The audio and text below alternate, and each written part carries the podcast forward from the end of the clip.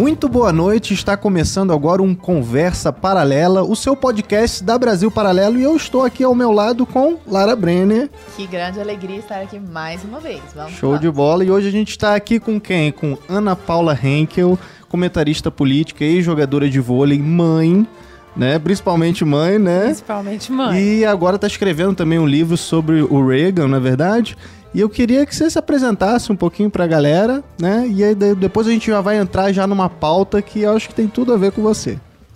Bom, meu nome é Ana Paula Henkel, eu fui jogadora de vôlei profissional durante 24 anos, é, quase 25, quatro Olimpíadas. Sim, eu sou velha desse jeito.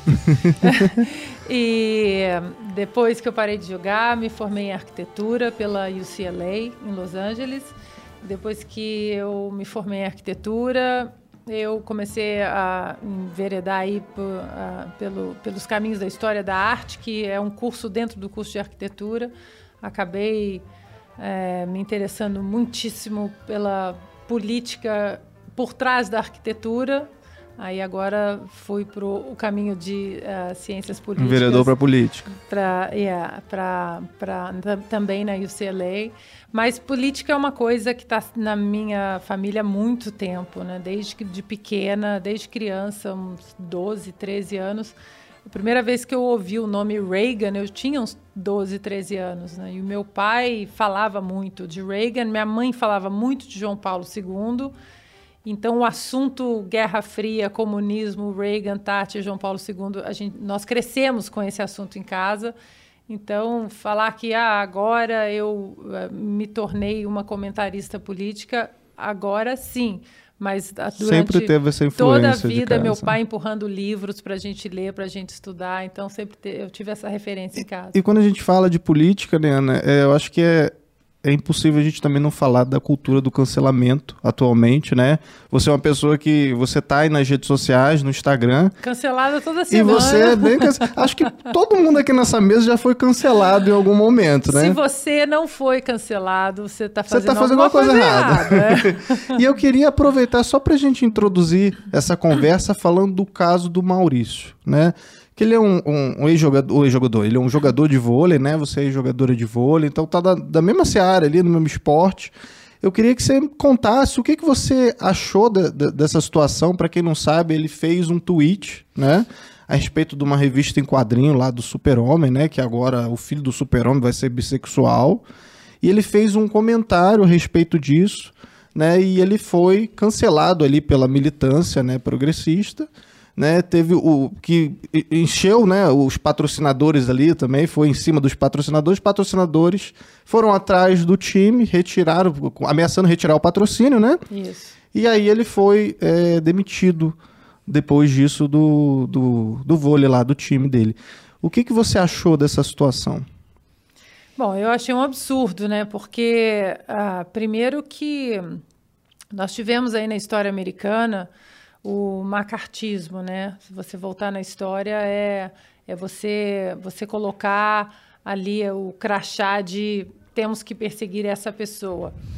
É, a gente voltar mais ainda, né? Tem o nazismo também, os judeus eram é, muito é, é a estrela ali no peito. Obviamente que salvaguardadas devidas proporções, né? A gente não quer minimizar uma história tão grave como a do nazismo, mas nós vivemos, né, ao longo dos anos, as perseguições elas vão tomando formas diferentes, né? E hoje o cancelamento não deixa de ser um, né, é uma forma de perseguição, porque não basta mais, e eu já estou reparando isso, não basta mais você concordar com a turma barulhenta progressista.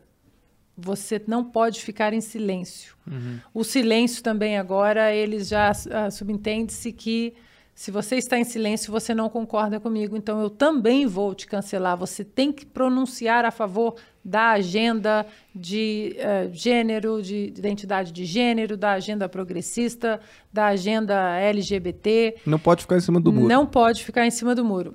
E eu acho que uh, muita gente uh, cansou de ficar em silêncio num silêncio que não era um silêncio por escolha, mas um silêncio de uma ser colocado numa espiral de silêncio, né? E muita gente, eu acho que agora está atingindo esse nível, não aguento mais ficar em silêncio. E eu acho que o Maurício Uh, nós que temos as nossas redes sociais, que falamos de política, de cultura, de história, eu acho que nós estamos mais propensos a esses cancelamentos. Né? Uhum. Maurício é um atleta, é um jogador de vôlei, ele deu uma opinião como cidadão, como pai, e nem foi uma opinião é, homofóbica, porque o problema é esse, né? Hoje tudo é homofobia, tudo é racismo, tudo é nazismo, e aí quando tudo é, nada é. Aí você acaba jogando na vala é, da insignificância as reais vítimas do nazismo, as reais vítimas da homofobia, as reais vítimas do machismo. Se todo homem é um estuprador em potencial, então nenhum estuprador é um estuprador, né? Uhum. E, e, e, essa banalização da, da Uh, da gravidade de crimes como homofobia, racismo, nazismo, isso está atingindo um nível que prejudica as vítimas disso tudo. E o Maurício deu uma opinião dele sem absolutamente, eu não vou nem entrar é, no mérito técnico do que é crime, do que não é, uh, mas no mérito do cancelamento, da liberdade de expressão, da liberdade de você escolher o que você é, quer postar nas redes sociais e ser respeitado por isso. E não foi o que aconteceu. Uma coisa é você ser cancelado pela turba. Vem uma porção de hater no seu perfil e te cancela e te xinga. Outra coisa é você perseguir o seu sustento, você ir atrás do seu trabalhador, né, do, do, seu empregador, você ir atrás do seu sustento, um pai de família, né, como o Maurício. Mas eu acho que, apesar de grave a situação, é, eu acho que vai acontecer, uh, já está acontecendo um efeito, um awakening, um rebote, um, um né? despertar, né? Nos Estados Unidos a gente chama de efeito Streisand, né? O Streisand Effect. Você tenta conduzir uma coisa uh, por um lado, até de uh, implosão daquilo que você queria que implodisse e o efeito sai exatamente oposto. Né? Então, o Maurício ele foi cancelado no, no Instagram com 270 mil seguidores. Hoje eu posso até ver. 2,7 milhões. Quase, Acabei de olhar. Isso em uma semana. É. Né? Então, é, eu acho que as pessoas cansaram é. da cultura do cancelamento. Inclusive, essa é uma pergunta que estava escalada aqui para fazer a você e eu gostaria muito de saber o que você tem a dizer sobre isso, Ana. É muito interessante porque toda vez que se tenta cancelar alguém que dá uma opinião sabiamente sensata, sabidamente sensata, uhum. claramente sensata, nada que seja absurdo, é, toda vez que se tenta cancelar, essa pessoa cresce muito. Esse exemplo do Maurício é mais um exemplo. Nós já vimos muitos e muitos, né? Ele saiu de 200 e poucos mil e foi para 2,7 milhões de seguidores. Então, quer dizer, as pessoas estão concordando com aquilo que ele está falando e as pessoas estão estupefatas com esse acontecimento, porque realmente foi algo completamente desproporcional. O cara perdeu o ganha-pão dele, né? Perdeu, é, como você bem disse, é um atleta, não era alguém que estava ali se posicionando nas mídias sociais de maneira contundente, nem nada, como você faz, por exemplo. Mas é muito engraçado porque ele foi mandado embora do time. Então, ele foi desligado do time. E, evidentemente, o time sofreu, perdeu patrocínios e tal.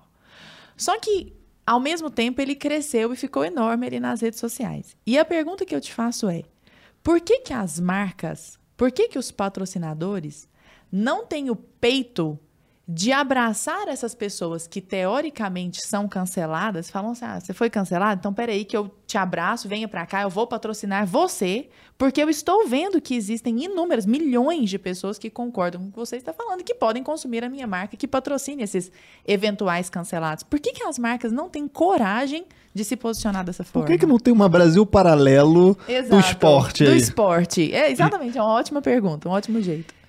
Eu acho que são dois pontos. O primeiro, a turba do cancelamento é muito barulhenta, apesar de eu acreditar piamente que é uma minoria minoria no sentido numeral. Uhum. Eu acho que a grande maioria das pessoas na, nesse espectro aí é uma maioria que é, porque você vê alguns comentários assim, olha, eu acho o Maurício um bobo, eu não concordo com ele, porque eu leio comentários assim nas minhas redes sociais, quando eu falo, por exemplo, acho que a gente vai falar daqui a pouco, não sei, sobre transexuais no esporte feminino. Então, existem pessoas também do outro lado do espectro, do, uh, lado oposto do meu espectro político-ideológico, que tem bom senso. Então, existem pessoas que olham e falam: realmente, eu discordo de você na economia, na política, nos filmes que você gosta, mas realmente, homens biológicos competindo com mulheres, eu não concordo. E eu vi que no caso do Maurício, houve pessoas dizendo assim: gente, o Maurício é um bobo, eu não concordo, mas cancelar o cara a ponto de tirar o sustento do cara. É, né? Passou do, da linha. Desproporcional. Né? E o que eu acho, até escrevi a semana passada sobre isso, a história ela é cíclica e os próprios jacobinos dentro da Revolução Francesa, eles acreditavam que a guilhotina nunca chegaria neles. Né? Eles saíam, saíram guilhotinando todo mundo. Robespierre guilhotinou aí mais de 17 mil uh, é, opositores e aqueles que não concordavam com a revolução, com igualité, fraternité, e vamos, vamos cancelar guilhotinando. E padres e, e monarcas, enfim. E eles acreditavam que esse cancelamento, essa guilhotinada geral, não chegaria neles. Só que a virulência ela é tão grande, né? a violência é tão grande, a barbárie é tão grande que a guilhotina acabou chegando exatamente nos jacobinos. Perdeu o controle, né? Perdeu o controle. E eu acho que nós estamos vivendo uma era de jacobinos virtuais. Eles saem guilhotinando sem questionar. É basta discordar ou agora ficar em silêncio e não concordar, como os jacobinos faziam, que você é guilhotinado. Eu acho que existe uma maioria que não, não aguenta mais embora essa maioria ela ainda seja um exército um pouco silencioso, que quando acontece um cancelamento desse, ele até aparece aí do seu lado. É isso também, eu acho que nós falamos até por experiência própria. Você entra num cancelamento, fala, meu Deus, cancelamento número 37. e, e em, contando. E contando. E em dois dias você ganha 20, 40, 50 mil seguidores, as pessoas saem das trincheiras para dar o apoio ali que você precisa. No entanto, o outro lado é barulhento e aparece sem cancelamentos. Eles estão nessa, nessa batida diária. Quem nós vamos cancelar hoje? Quem nós vamos. E eles são muito barulhentos, embora eu acredite que eles sejam minoria. É, então, é, é, é acho que é uma covardia das empresas, porque eles ajoelham e beijam aí os anéis dos supostos reis do pedaço do momento. É, e alguém precisa quebrar esse, esse círculo, porque nós que já vivemos alguns cancelamentos, é, é, acredito que vocês também já aprenderam que chega uma certa hora, no, cancel, no cancelamento número 37, que você fala. Paciência. Hold my beer. né? Nem te tira o sono hum. mais, Ana? Não, não, não, não tira o hum. sono mais, porque aqueles cancelamentos que são contra as leis do Brasil, me xingar disso, A, B ou C, feia, boba, chata, burra, ignorante, paciência. Agora, existem leis no Brasil sobre ameaça, calúnia, difamação. E aí, agora, eu não, eu não discuto mais nas redes sociais, eu passo para o meu advogado. Tem uma equipe também que, ó, tem um jornalista aqui te chamando de nazista. Nem responde. Vamos tocar pelas vias legais. Uhum. E isso também foi um ato de profilaxia. A partir do momento que eu comecei a fazer isso, uh, seguindo as leis, bom, se você me acha nazista, fascista, prova. O ônus é, é, seu, você tem que provar.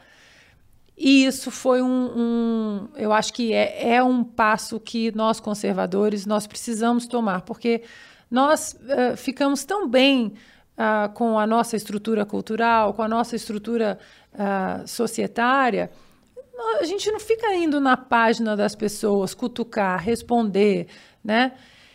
E, e, quando o inverso acontecia, a gente fazia o quê? Deixa para lá. Uhum. Uma hora vai... Eu acho que não tem mais que deixar para lá. Tem que seguir as vias legais, porque isso é uma profilaxia importante. Quem fala muito sobre isso, inclusive, e que, e que tomou atitudes muito severas, parecidas com essa que você sempre toma, né? Foi o Ítalo, o Ítalo Marcilli, quando, quando era, foi cogitado para ser ministro da Saúde, as pessoas começaram a falar que ele não tinha diploma de médico, ou que ele não tinha especialização, e ele tem, sabe? Só que havia algum problema lá nos registros, as pessoas começaram a falar que ele era um médico falso, que ele não tinha diploma, que ele não tinha é, é, pós-graduação, não me lembro exatamente qual foi. E começaram a questionar muito a, a profissão dele, a atuação profissional dele. E ele foi às redes sociais, peitou e falou abertamente: eu não processo mais é, é pessoa jurídica. Agora eu processo pessoa é, física. Exatamente. Então agora eu vou processar o jornalista. É o que eu faço agora e também. A, e aí foi uma medida profilática também. É agora o que eu faço. Eu agora uh, os meus advogados já aprenderam o caminho da roça é o quê? Pedir o direito de resposta no veículo e processar o jornalista, o CPF. Excelente. Hum. E, e, pedir o mesmo espaço o mesmo resposta, espaço, né? Se não espaço. for o mesmo, não serve. É, agora recentemente eu, te, uh, eu passei um caso assim. Uh, não vou citar o veículo porque não vem ao caso. Se vocês quiserem saber, está, está, está tudo na, nas redes sociais, está tudo aí. Mas uh, eu fui difamada de uma maneira que passa a, a proteção das leis ali, né? Você passa o direito de você discordar de uma maneira enfática e houve injúria, calúnia, difamação, tudo no artigo 138, 139, 140 do, do, do, do Código uh, Penal. Penal. E, e entrei com uma ação, o veículo uh, nem esperou a ação ser julgada e colocou o, a minha resposta na página 35 do site uhum. é, e quando e anexou ao processo não mas nós demos o é. direito aqui ó nós publicamos você, não, não, não, e o meu advogado falou não, não é bem assim. Porque você chamar alguém, por exemplo, né, de nazista na primeira página e depois você dá o direito de resposta na página da culinária, né, não é a mesma um coisa. Um pouco desproporcional, é, né? E nossas leis são claras em relação a isso. É preciso que também a gente entenda que as nossas leis são claras e que nós precisamos buscar esses direitos legais porque eles são sólidos e eles funcionam no Brasil. É impressionante como eles funcionam, como a delegacia de crimes virtuais funciona no Brasil. Eles são muito rápidos. Então a gente não tem mais que ficar não nem bater boca na internet e nem ficar deixa para lá. Segue o caminho legal ali e continua fazendo o trabalho paralelamente. Agora, quando você comentou, né, de, tem hoje em dia, quando você está na internet, né, no Instagram, por exemplo, tem uma massa de pessoas que vão no teu direct para falar coisas que você não perguntou. E a gente que está no, no, nas redes sociais, postando conteúdo lá. É uma coisa que a gente não costuma fazer isso, né? É até meio louco se você pensar. Cara, eu não ia no, no, perfil do fulano, por mais que ele falou alguma coisa que eu não concordei, eu não vou ficar indo no direct dele, encher o saco dele. Isso acontece muito, eu imagino, com você, né? As pessoas chegam para você ou reclamam, ou às vezes mandam umas indiretas, ou aquele tal do passivo-agressivo com passivo, você, é. né? Isso tem bastante, eu já vi bastante ser é, mostrar isso também nos teus stories, né? Você não deixar barato, você não deixar aquilo silenciado, você mostrar, olha, essa pessoa falou tal coisa, tal coisa, não podem deixar isso acontecer com vocês. Tem alguma dessas histórias? O, o que, que, é mais danoso assim para você? Você se sente mal? Já se sentiu mal com, com essas situações? Ou quando alguém te calonia, ou esse lance da injúria? Tem alguma coisa que, que realmente te toca? Você fala, cara, isso não devia estar tá acontecendo? Ou... Hoje não. Eu já fiquei muito mal é, em alguns momentos, porque são cancelamentos injustos, né? Você se, você se, é, você vê o seu rosto exposto em agências de checagem, como uhum. fake news, como nazista, como racista. É, eu não posso dizer que assim, ah, não, não me abala abala porque você sabe da sua índole, você sabe da sua criação, você sabe do trabalho que você está fazendo, você sabe do que você respeita das pessoas que, é, que estão à sua volta, né? Uh, do respeito mútuo que você tem com todas essas pessoas que muitos querem é, é, te colocar uma pecha que você não tem. Você sabe da sua criação, né? do, do conteúdo da sua alma.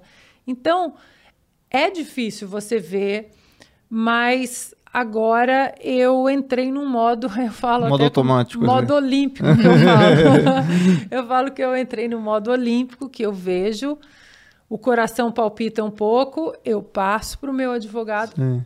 e sigo fazendo o meu porque trabalho. Porque você continua sendo uma pessoa normal. Às vezes as pessoas, acho que o pessoal deve achar que só porque é um famoso não tem, tem sentimento e... É e aí você continua sendo mãe, sendo uma pessoa normal, você continua tendo seus sentimentos, e você às vezes receber essas mensagens, pô, nazista, cara, é uma, é uma mensagem assim. É porque hoje em dia virou tudo banal, ah, fascista. Pô, fascismo foi uma coisa horrorosa, assim, que aconteceu é. na, na história da humanidade, assim. E você receber esse adjetivo, assim, né? enquanto você sabe que você não fez nada, que você não fez nada que corrobore aquele adjetivo. Mas ao mesmo tempo, eu acho que essa batida de xingamentos tão levianos e com desrespeito tremendo ao significado histórico de, dessas palavras, mostra que os meus argumentos estão vencendo, que eles uhum. não conseguem derrubar os meus argumentos e as vertentes do, do meu raciocínio em relação ao assunto A, B ou C. Partem pro ad hominem, né? Partem pro ad hominem e precisam simplesmente matar o mensageiro porque o argumento está insuportavelmente forte. Eu não sou capaz de derrubá-lo.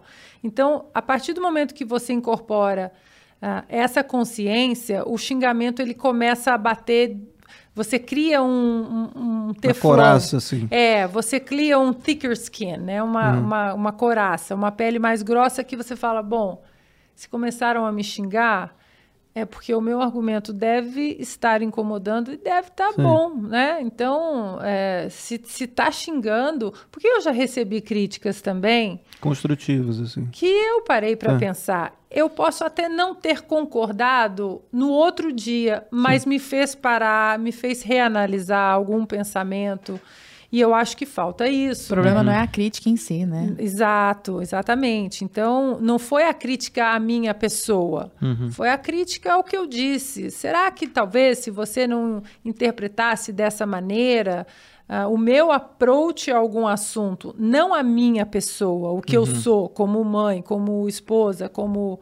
É, como amiga, uhum. mas uma crítica às suas ideias, uma crítica a um comentário Sim. jornalístico, a um comentário histórico. Isso é válido, isso faz parte né, do, do debate intelectualmente honesto e é necessário. Só que dentro do conceito que a gente vive hoje de liberdade, né, eu acho que nós tem um livro do Ben Shapiro, eu falo muito dele, que se chama é, Do Lado Certo da História. E tem um capítulo desse livro que fala de uh, como na humanidade nós nunca fomos tão livres. A gente pode ser bissexual, homossexual, heterossexual, assexuada, você pode casar com homem, com mulher, mulher pode ser astronauta, homem pode ser enfermeiro, não tem mais nenhum né, estigma, nenhum dogma disso, daquilo.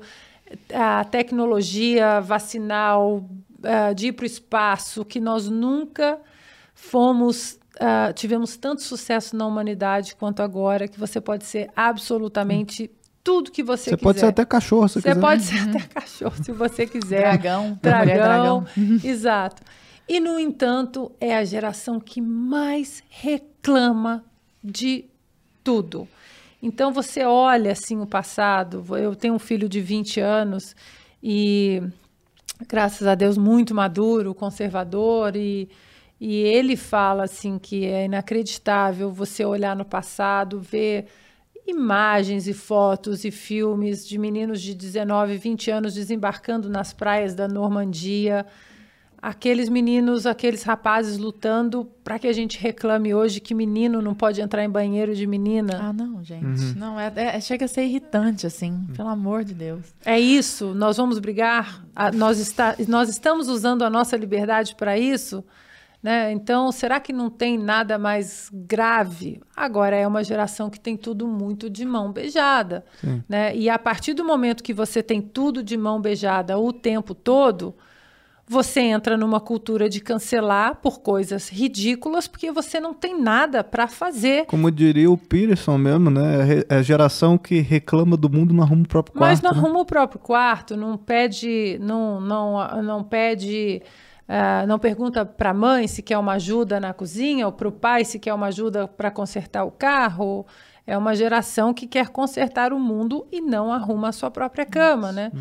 E, e, essa, uh, essa não que a liberdade seja um, uma coisa ruim, mas a li liberdade é um é um pilar moral. Você não pode simplesmente falar eu sou livre para te xingar, eu sou livre para Uh, eu sou livre para ser o que eu quero ser, mas eu não sou livre para arrumar direitos em cima das decisões que eu tive, uhum. né? E isso não é uma coisa que acontece dentro dessa cultura, dessa geração aí do, da cultura do cancelamento. Uhum. Eles tomam decisões e querem que essas decisões venham acompanhadas de direitos que não existem. Sem hum. saber que para cada direito alguém tem um dever de fazer alguma coisa, Exatamente. né? Então, quem quem tá tendo esse dever? Quem que eu estou fazendo que se ajoelhe perante mim, né? Ana, estava falando de argumentos insuportavelmente fortes e como esses argumentos acabam é, fazendo com que as pessoas te ataquem de maneira ad hominem, né?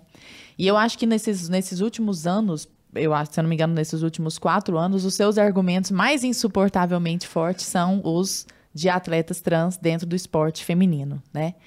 E é muito engraçado, mesmo eu que não acompanho de perto tantos, tantos esportes, assim, eu não sou tão chegada à questão, embora admire muito, algumas imagens, quando passam por mim, ficam na minha cabeça de uma maneira que eu falo, não, gente, mas não, essa pessoa precisa ter um neurônio para ver que isso aqui não faz o menor sentido. Então, eu me lembro, por exemplo, de ver uma, uma esportista, Gabriele Ludwig, que na, eh, tinha outro nome, né? Era um, era um homem biológico e aí fez a transição. A pessoa tem 1,90m de altura e está na Liga da Universidade de Esportes dos Estados Unidos. Então é uma imagem muito chocante. Quando nós vemos a Tiffany, por exemplo, né, sobre a qual você já falou algumas vezes, também é chocante.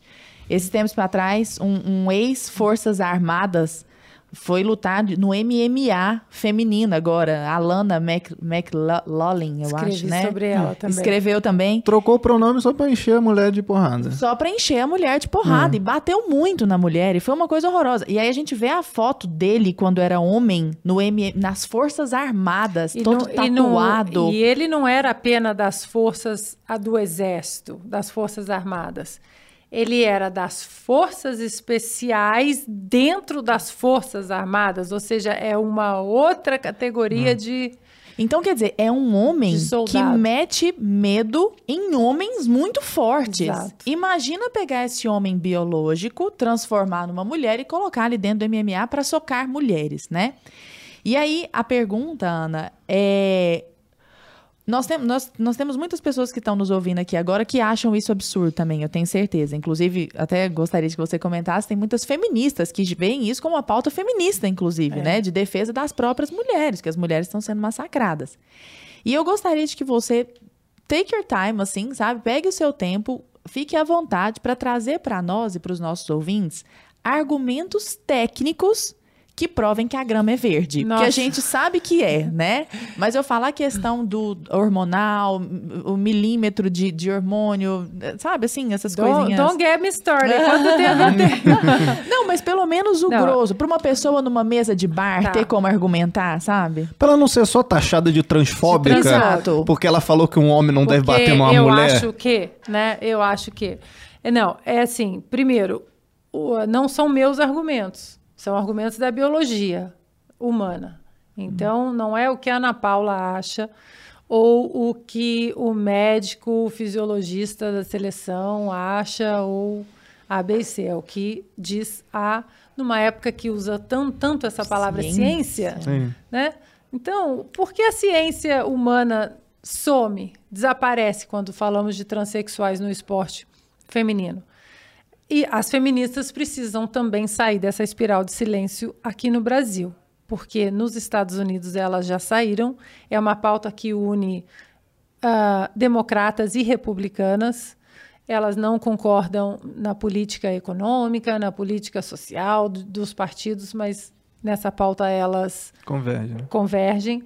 É, feministas do uh, Reino Unido, Inglaterra, uh, converso muito com elas. Nós temos um grupo grande que nós uh, trocamos bastante né, material. Feministas na Alemanha, feministas na Austrália. Então, muita gente, inclusive a Tiffany, acha que é uma pauta pessoal minha contra a Tiffany. Hum. E para a gente usar o, o português bem uh, específico, né? O buraco é bem mais embaixo. Não tem nada pessoal contra a Tiffany, respeito absurdamente a opção social, né, de identidade social dela e de qualquer pessoa trans, mas o esporte, o pilar mais sagrado, não é a identidade social, é a identidade biológica. E aí a gente entra na pergunta que você me fez, Lara. Uh, o que acontece? Quando as pessoas falam porque o Comitê Olímpico. Uh, existe uma regra no Comitê Olímpico, aí você já para, fala: posso te interromper? Não existe regra. Não existe regra nenhuma, não existe lei nenhuma. Existe uma recomendação que aqui para a gente é um pagamento de pedágio ideológico, existe uma recomendação do Comitê Olímpico para os esportes que queiram uh, autorizar que esses uh, homens biológicos, que essas mulheres trans joguem e compitam nos seus esportes. Cada federação tem a liberdade de falar: não, aqui não. O vôlei, o uhum. basquete, cada federação vai decidir se autoriza ou não. Não existe regra, você tem que. Dentro dessa recomendação, qual é a recomendação atual do Comitê Olímpico? E aí agora apertem os cintos. Um homem biológico, uh, para poder competir com mulheres, ele precisa baixar sua testosterona até 10 nanomols por litro. Isso durante 12 meses, ou seja, durante um ano ele precisa mostrar, ela precisa mostrar que teve 12 meses ali de testosterona abaixo de 10 nanomols por litro. Depois de uma vida inteira de testosterona lá em cima, né? Esse é o grande problema. É, próprio Jordan Peterson mostra vários uh, estudos, e aí é só entrar na internet que tem vários estudos, que dentro do útero já existe a diferença genética do feminino e do masculino na própria cadeia cerebral. Então, um, um, um, quando uma criança nasce, você vê que as próprias brincadeiras de menino e de meninas são diferentes uhum. pelas conexões cerebrais, pelos hormônios. Uh, existem dados da Federação Americana de Atletismo e de Natação, que são esportes individuais, então tem como você analisar o indivíduo, que ali a partir dos cinco anos, a diferença de tempo dos meninos para as meninas é muito grande. E isso nunca, a boca do jacaré, né, de 5, 6, 7 anos, uhum. ela vai só aumentando. Aí chega na puberdade, a boca fica gigantesca ali nos 13, 14 anos. As meninas não chegam nem perto dos tempos dos meninos. Passa a puberdade, essa boca fecha um pouquinho, mas nunca se iguala.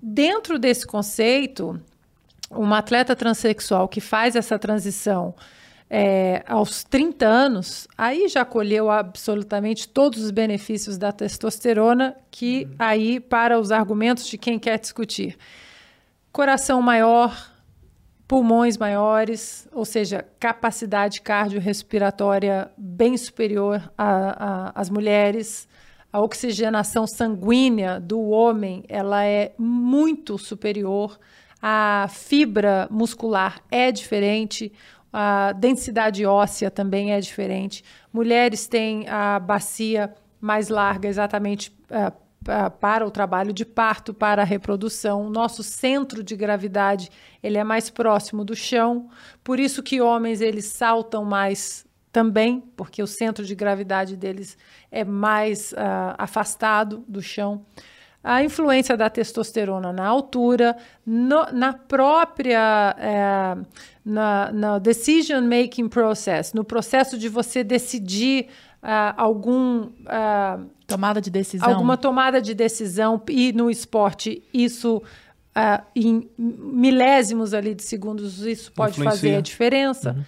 Então tudo isso é genético. Não adianta você baixar a sua testosterona a 10 nanomols por litro, que a sua carga genética já está totalmente estabelecida de uma maneira muito sólida no seu corpo. Então é uma falácia dizer que os estudos provaram mentira, porque não existe estudo nenhum, nenhum, e isso é exatamente o que as mulheres pedem hoje no Comitê Olímpico. Estudos.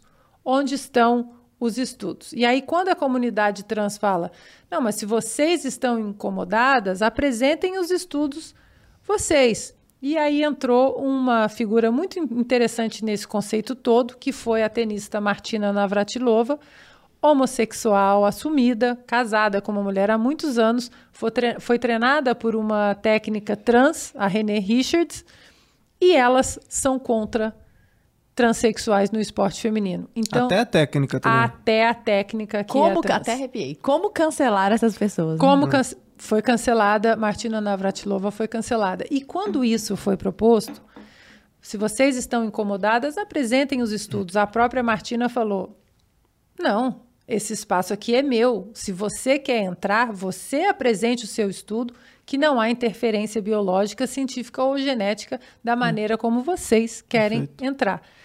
Outros pontos muito surreais desse debate todo é o quê?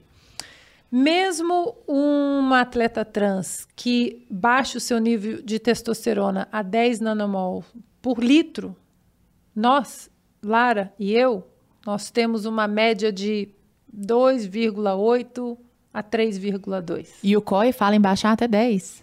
até 10. Ou seja, uma trans que tem 9 nanomols por litro durante o ano ainda tem três vezes mais testosterona que a gente. Caramba, isso eu não sabia. Tanto é que as mulheres biológicas, ah, e tem o caso de uma corredora, a Semênia, que tem uma disfunção hormonal e produz a testosterona endógena, ela tem uma produção natural muito elevada de testosterona, que às vezes chega até 5 nanomols por litro, e você vê a aparência física dela é uma mulher biológica, mas a aparência tem uma certa masculinidade. Essa mulher é obrigada a passar por um tratamento hormonal e diminuir a sua testosterona. Ou seja, essa política é nefasta para as mulheres em todas as esferas. Caramba. Além de um outro ponto, é que nós mulheres, nós, no esporte, nós somos policiadas, testadas dos 16 anos até o dia que você parar de competir. Em casa, fora de casa, competição. Eu já recebi a equipe de antidoping na minha casa às seis da manhã. Surpresa, vamos fazer xixi para ver se você está comportadinha. E a testosterona no esporte é o suprassumo do esporte. Qualquer gotinha a mais no corpo de uma mulher já faz uma diferença gigantesca. Então, enquanto nós mulheres fomos policiadas a vida toda, dentro e fora de competições, uma atleta tra- trans está passando aí por toda a puberdade, colhendo todos os benefícios da testosterona. Ou seja, essa, esse debate não é um debate sobre inclusão de trans, é sobre exclusão de mulheres. Porque meninas nos Estados Unidos que passam ali o ensino médio, que é o high school, ah, treinando, investindo, competindo para ganharem bolsas de estudos nas, nas universidades importantes, porque toda universidade nos Estados Unidos ela é paga, elas hoje estão perdendo bolsas atléticas para meninos que, ah, dependendo do estado, como o meu estado na Califórnia, por exemplo, você só precisa se identificar como menina. Caramba, não precisa nem fazer cirurgia nem nada. Isso tem outro, outra questão também. A recomendação do COB tirou a cirurgia. Antes tinha baixa a testosterona a 10 nanomols por litro e cirurgia. Hoje não tem Hoje mais. nem precisa. Não. E aí entra um outro ponto também. Desculpa, você falou take your time, eu tô Por take favor, não. Por favor, é isso mesmo. E tem um outro ponto também, que é o ponto que as pessoas imaginam que o esporte olímpico ah, o Olimpo, as pessoas super saudáveis e tudo de bom acontece lá. Não é bem assim. Existe uma, uma máfia do doping dentro do esporte olímpico, porque medalhas e glória, isso tudo uhum. traz dinheiro, isso tudo são bilhões de dólares que são movimentados por ano aí na, na, na, indústria do doping. Tem o, até aquele filme lá, o Ícaro. Ícaro, documentário. É. Excelente aquele documentário. De, excelente, excelente. Fica a dica para quem está nos assistindo. Recomendo muito. Ícaro. Ícaros. Ícaros. Né? Ícaros. Recomendo muito. E o que acontece uh, é que as políticas antidoping, elas estão sempre enxugando gelo, elas estão uhum. sempre atrás do doping, né? O doping está sempre na frente. O que acontecia, por exemplo, nos anos 60, nos anos 70, na, na Alemanha Oriental? Para des despistar ali as substâncias uh, proibidas, que são sintéticas, e isso o doping, é, o antidoping, ele já, tem, já tinha uma técnica também muito acurada, o que acontecia? As atletas da, do atletismo, as corredoras, elas engravidavam dos seus técnicos, davam um pico de testosterona, porque a gravidez traz esse pico de testosterona, e aí elas abortavam. Nossa, que? eu me lembro disso. Caramba. As atletas ginastas também muito. Né? Então, né? ela, mulheres, as atletas da Alemanha Oriental, elas chegavam a ter 13, 14, 15 abortos durante a vida atlética, porque abortava, dava o pico de testosterona, chegava na competição, competia, abortava. E assim foram anos. Que loucura. Quase. É muita loucura. E isso é para isso é para ilustrar que o esporte de alta performance ele tem um lado obscuro, ele tem um lado que não é bonito. E a partir do momento que a gente abra essa porta de transexuais, de homens biológicos no esporte feminino, não pense vocês que só os que querem se tornar mulheres, não vai acontecer, vai acontecer, isso vai ser exceção, porque Sim. a regra vai ser federações inescrupulosas pegando meninos, baixando a testosterona durante 12 meses, competindo, ganhando medalhas, depois dispensa, não precisa de cirurgia mais. Uhum. Né? Nós, nós tivemos no Rio 2016 a delegação inteira da Rússia foi banida do atletismo, exatamente por causa de doping. Então não é um assunto simplesmente de inclusão, é um assunto que vai, ao longo dos anos, excluir muitas mulheres de seus espaços. Agora, Ana, qual que é a principal, assim, é porque eu estou pensando nisso agora, qual que é a principal justificativa dessa do, do pessoal LGBT e mais ali, né, para essa questão dos atletas trans? Porque quando a gente vê imagens, pô, a gente estava outro dia mesmo, né, batendo algumas imagens, vendo algumas questões, tem um outro que a gente também não citou aqui, que é aquele jogador de handball, que o cara parece o He-Man de saia. Assim, e aí quando você vê umas imagens, cara, é absurda. Seja, só de você. Eu, não, eu sou leigo total, tá? Mas eu vejo a imagem e falo, cara, é completamente desproporcional isso que eu tô vendo. Tipo, tem cinco mulheres tentando agarrar o cara ali e ele passando assim, fazendo ponto, assim. É, é bizarro. Qual que é a justificativa dessa galera? Por que que eles... Uma palavra só eles usam. Inclusão, hum. inclusão, inclusão. Ou seja, nós estamos falando de um universo, se, se pegarmos aí o universo dos transexuais, por exemplo, é um universo muito pequeno, 0,07%. Tem, existe um número. E se você pegar o universo de atletas transexuais dentro desse universo, é 0,000 alguma coisa. Nós estamos falando de 0,00 alguma coisa para mudar 100% da rotina das, de todas as mulheres do mundo. Então, isso não é inclusão. Uhum. E aí, para aqueles que falam assim, bom, já, então vamos fazer cotas. Espera aí, se você quer cota, então você está falando que existe uma diferença. Quando uh, eu fui convidada para fazer um debate na Câmara dos Deputados em Brasília, os dois lados foram lá. Eu fui com, com advogados uh, da Federação Internacional de Vôlei que entendem muito de políticas antidoping, sabe hum. muito de uh, sobre hormônios, enfim. E a Tiffany estava com a, o time dela ali também, e ficamos seis horas ali, apresentamos, fizemos uma palestra grande, o lado deles, o nosso. Em seis horas, eu acho que eu ouvi a palavra inclusão umas 900 vezes. Hum. Eu não ouvi nenhum é, argumento científico, nenhuma prova de que a, a ossatura da Tiffany diminuiu, o coração diminuiu, os pulmões diminuíram, é, que a altura dela de 1,96, 97 Nossa. não foi estabelecida hum. também pela testosterona. É, e o interessante é que no final dessas seis horas, é, uma pessoa do, do, do time dela, né, da, do outro lado ali, chegou para mim com muito respeito e disse: Olha, vocês me tiraram da zona de conforto. Eu não estava enxergando como uma exclusão das mulheres. Era uma psicóloga e ela disse: Eu tenho uma filha mulher. E eu fiquei um pouco incomodada com Caramba. a palestra de vocês, porque realmente vai além da falsa inclusão. Sim. Realmente cria-se um ambiente que pode excluir meninas sob o pretexto da bondade. Sim. E, e, Ana, pela nossa conversa aqui até agora, a gente começou falando do caso do Maurício, e o caso do Maurício virou um caso de negócios altamente influenciados pela ideologia. Então a gente vê que a ideologia permeou o esporte de um jeito assim.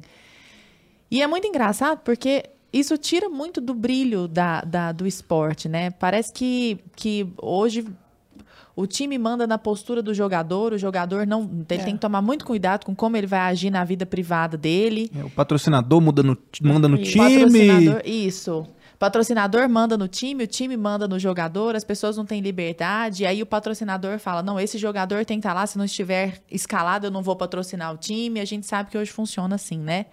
Você acha que isso acaba tirando brilho no sentido de as pessoas não estarem mais acompanhando o esporte Acredito. pelo amor ao esporte? Tem sido assim? Acredito. E eu escrevi um artigo e o título era Deixem o Esporte em Paz. Porque dentro de um contexto tão é, polarizado, hoje em dia. Tudo é preto ou branco, A ou B, alto ou baixo, gordo ou magro, preto, né? Aquela coisa, é, é uma dicotomia cega em uhum. absolutamente tudo. Maniqueísta. Maniqueísta. Ou é você é pró-governo ou você é contra. Você não pode ser pró-governo e criticar, ou ser contra o governo e elogiar. O esporte, eu não sei, não consigo diagnosticar para onde o esporte está indo, mas o esporte sempre foi o, o maior campo de inclusão. Tem preto, tem branco, tem alto, tem gordo, tem mulher, tem bissexual, tem homossexual, tem ateu, tem católico, tem protestante. E chega ali. Isso é o de menos. E chega esporte. ali na é. Olimpíada, é. we don't care. É, exato. A gente não tá nem aí se você beija mulher, se você beija homem, se você reza o terço, se você é ateu. Ali é uma comunidade olímpica para celebrar a comunhão do ponto em comum, uhum. a competição, a liberdade.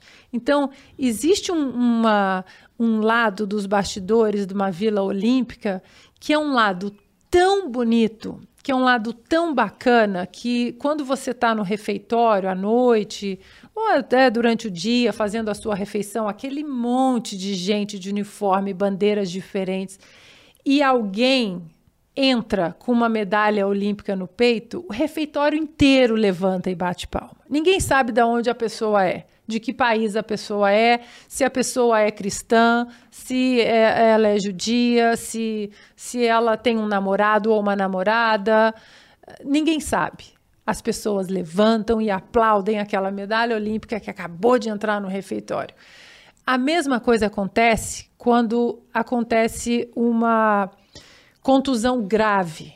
E a gente fica sabendo que a ginasta dos Estados Unidos arrebentou o pé no salto quando a menina entra toda enfaixada, sendo carregada na cadeira de roda.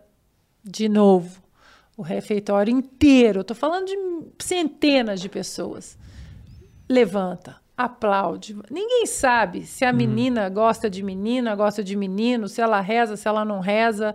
Ninguém sabe. Não interessa. Não interessa, né? A celebração do esporte, além das escolhas políticas e ideológicas, isso foi é, é, estabelecido na Carta do Barão de Cobertan de uma maneira muito clara, a celebração da vida, do ponto em comum. E hoje em dia nós estamos perdendo esse ponto comum e é por isso que é preciso deixar o esporte em paz, porque o esporte ainda é um campo de celebração onde as diferenças podem e devem ficar de fora ali. Mas do jeito que as coisas estão indo, vão conseguir destruir é, uma das maravilhas aí que, que ainda conseguem unir as pessoas, né? Você hum. vê é, é, palestinos, israelenses na Olimpíada, você vê russos, americanos, você vê brasileiros e argentinos se cumprimentando. Então deixem o esporte em paz. Continuo com esse com essa frase aí, vou ficar insistindo Perfeito. nela. Perfeito. E eu acho que uma coisa que ficou claro, pelo menos por enquanto desse papo aqui, né, de transexuais nos esportes e tal, é que você não é uma pessoa que você é contra trans fazerem esporte, né? Eu acho que isso ficou realmente claro, né? Você só é contra que homens biológicos compitam em mesmo, no mesmo esporte que mulheres ali. Quando eu acho que eu acredito esse esporte, a questão física é uma, um fator que é preponderante. Porque eu fico pensando, por exemplo, assim, ah, sei lá, Olimpíada de Inverno, por exemplo. Aí você tem alguns esportes, tipo aquele curling, sabe? Que você eu aprendi a gostar do curling vendo na TV. Eu nem sabia o que era, tem aquela chaleira lá, fica os caras varrendo. Eu achava do cacete. A vassourinha aquilo. no gelo. Eu achava ótimo, eu assistia aquilo tudo. E aí só que eu fico pensando, pô, aqui, de repente, esse esporte aqui, ele não tem a, questão física como um fator principal, de, do meu ponto de vista ali, entendeu? Eu acho que ali poderia ter, de repente, um atleta trans ali na, no, no time, na seleção, que não ia fazer diferença alguma do ponto de vista técnico, talvez. Não sei você, eu, eu queria até ter essa, essa resposta tua. É, como é que a gente poderia, sei lá, é, fazendo o advogado do diabo aqui, onde é que a gente pode incluir é, os atletas trans, trans nesse sentido? É, se teria que ter uma Olimpíada separada para eles, igual tem, sei lá, uma Paralimpíada? Ou de, depende do esporte? Ah, um esporte que não dependa da questão física, se, no caso seria válido, igual o curling aí, por exemplo, essa ideia, ou algum outro esporte. O que, que você acha disso? Tá, vamos lá. É, volto naquela, naquele meu comentário sobre ah, as conexões neurológicas do menino e da uhum. menina que já acontecem no útero materno. Uhum. Ali já existem conexões eh, neurológicas sendo formadas com a bateria de hormônios específicos de cada eh, gênero. Então, quando a criança sai do útero da mãe, ela já sai com uma carga genética imutável, não tem como mudar. E isso uh, é estabelecido e demonstrado na aptidão física e também uh, na aptidão cognitiva e de tomada de decisões. Então, eu acho que nenhum esporte deva receber homens biológicos, porque não é apenas é, uma diferença física, é uma uhum. diferença neurológica também, psicológica. Uh, nós temos TPM, nós temos uh, outros fatores hormonais que pesam dentro de uma competição e pesam mesmo. Para incluir, a minha opinião, para incluir verdadeiramente atletas trans, já que nós estamos aí querendo bater o preconceito contra essas pessoas, o certo seria colocar uma atleta trans, que é um homem biológico, jogando com os homens. Uhum. Independentemente da maneira como ela se apresente, cabelo grande, cabelo comprido, batom, sem batom, a verdadeira inclusão é respeitar aquela opção social daquela pessoa e como ela quer viver e aceitá-la no seu ambiente genético, no seu ambiente biológico. Ah, por quê? Porque é uma liga de homens, nós não vamos aceitar é, um homem que se sente como mulher, o preconceito está aí. Uhum. O preconceito está aí. Então, para mim, a verdadeira inclusão é aceitar aquela pessoa, aquela escolha social daquela pessoa, como ela quer se comportar, como ela quer ter a aparência no ambiente científico e biológico dela corretamente. Agora, ah, diga. Não, é porque é só uma, uma, uma coisa que eu queria comentar é que assim, é sempre do homem jogando no esporte feminino, né? Eu ia falar isso agora, era isso, era exatamente eu, eu fiquei isso. com isso na Não cabeça, tem. eu falo que você nunca vê o O contrário. caminho inverso não tem. Até porque o caminho inverso, uma atleta transexual masculina, ou seja, uma mulher biológica que vai para o esporte masculino, ela pode tomar uma tonelada de testosterona, que ela não chega perto da performance natural masculina. Isso já é o argumento, meu Deus do céu. Se o movimento só é do homem vindo para do homem biológico vindo para o esporte feminino e não existe um movimento contrário, isso já é o argumento. Já mostra que si tem alguma só. coisa eh, que não faz sentido Ah, ali, né? Uma mulher biológica, é, uma atleta trans masculina no, no esporte masculino, ela nada mais é do, ou ele nada mais é do que uma mulher ah, entupida de testosterona e que pode fazer o que quiser, pode treinar e, e- e fazer toda a, a- a- carga é, hormonal ali ah, artificial, não chega perto de nenhuma performance masculina. A gente percebe muito isso. Tem um, um vídeo, se não me engano, foi no ano passado no ano retrasado, do, do jogo do Bauru. Tava o, o Bernardinho, né? Ele foi cancelado na, naquela Foi época ali, foi. porque a Tiffany fez um ponto assim. Não, e é bizarro assim, né? Ela levanta, sobe, pula, faz o ponto e tal. E aí ele, ele fala assim com todas as letras, ele, pô, o homem é foda, né? É, Ele fala é. exatamente isso. E aí ele foi cancelado, depois ele teve que pedir desculpa, ele pediu desculpa lá, se retratou e tal. E quando você pede desculpa pra essa turma, normalmente a galera não não compra também o- a ideia. Co- Como é que funciona isso? É, por o por que Jordan- não devemos pedir desculpas, então? Jordan Peterson fala isso, né? Não, não Aqui, se ó, pede desculpa aberto. para a multidão. É. Não. Aqui, ó, vou ler. Deixei, ah, é isso que tá aí? Deixei Ah, aberto então aqui. leia para nós, Ana Paula Henkel. É, Jordan Peterson, aliás, leiam, leiam Jordan Peterson. Todo dia acorda e fala: qual, é a minha- qual será a minha, a minha dose de Jordan Peterson de hoje? Ele fala o seguinte em relação, porque Jordan Peterson também é outro que já foi cancelado inúmeras vezes. Também tem o thicker skin, né? A, a couraça aí. E ele fala o seguinte: ele fala, nunca peça desculpas a uma turba sedenta de sangue. Você não está lidando com pessoas com quem pode reestabelecer um relacionamento. Você está lidando com uma ideia sem alma que possui pessoas. E eu acho que é isso, porque é, a, a, a turba sedenta de sangue, ela não quer, ela não quer seu pedido de desculpas. Ela quer usar você como um boi de piranha, mostrar, olha, olha como eu vou cancelá-la, E ela vai ficar, baixar a cabeça ali. Ah. Assiste como eu vou massacrar essa menina, entendeu? Se- o próximo pode ser você. Uhum. É só isso. Ela pode pedir desculpa 50 vezes, que não, não adianta.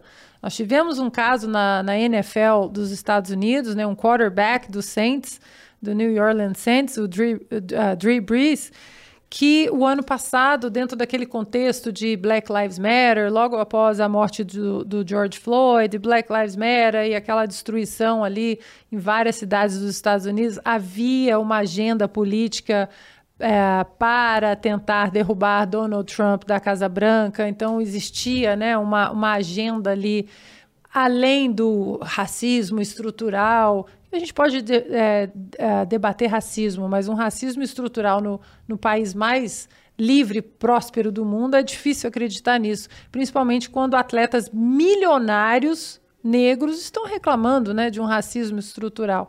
Enfim, ah, o quarterback do Saints, ele vem de uma família militar, pai, avô, tio, irmão, e ele falou para, eh, naquela onda de se ajoelhar durante o hino americano, ele chegou para os companheiros e falou: Olha, eu não me sinto muito confortável, eu apoio o Black Lives Matter, eu apoio a causa de vocês, mas eu não gostaria de ajoelhar porque eu venho de uma família militar e eu me sinto desrespeitando os meus antepassados, as pessoas que morreram na minha família Pronto, já era. por já causa era. desse hino, por causa dessa bandeira, e não ajoelhou. E explicou, tintim por tintim, eu apoio o movimento de vocês. Parece que essa parte foi ignorada.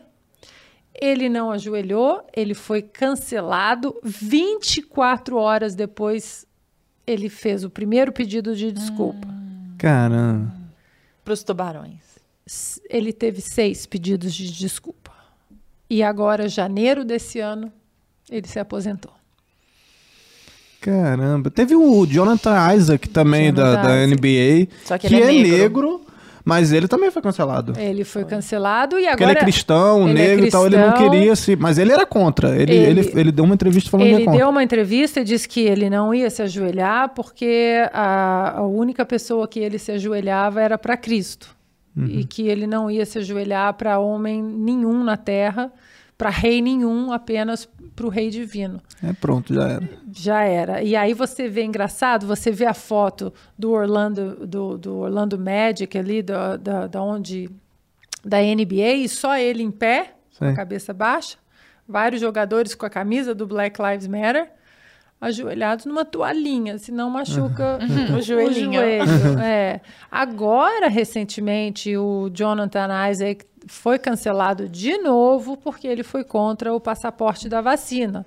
Ih, Ele- negacionista demais. ele deixou muito específico, ele es- especificou assim muito bem, destrinchou a opinião dele sobre a vacina. E ele não é contra a vacina. Ele falou: é uma decisão muito pessoal. Eu não posso obrigar o meu irmão em Cristo Sei. de se vacinar ou não. Isso é uma opinião pessoal. Então ele foi específico assim contra o passaporte vacinal.